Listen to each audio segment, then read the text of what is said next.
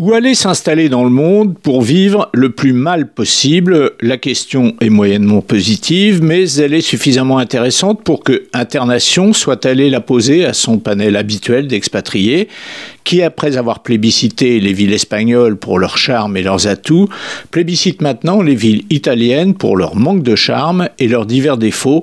Triomphe absolu donc pour ces endroits terribles que sont Milan et Rome, qui devancent dans la nullité Vancouver sur la côte du Canada. Déjà, il est impossible de déterminer la part qu'a représenté le climat dans ce verdict. Alors pourquoi? Les raisons probablement sont diverses. Milan, le grand vainqueur entre guillemets, assoit son impopularité sur ses contrariétés administratives permanentes qu'elle inflige à ceux qui veulent s'y installer pour y travailler.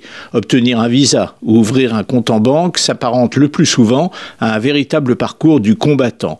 De plus, trouver un travail y est très compliqué, ce qui n'est pas le cas en revanche de Rome où on trouve du travail mais du mauvais travail, le plus souvent mal payé.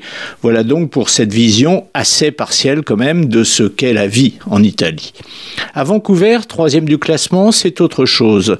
Le local est distant, un poil fermé, et il est donc compliqué de se faire des amis. L'autre problème majeur, c'est que le logement est difficile à trouver et qu'il est qui plus est très cher. Mais une fois ces détails réglés, on y est, paraît-il, pas trop malheureux. Contrairement à ce qui se passe à Hambourg, en Allemagne, de rencontres d'expatriés malheureux. Leurs raisons sont diverses, mais au bout du compte, elles font de ce port froid et humide la ville d'Europe du Nord la moins recommandable, quatrième de cet affreux classement.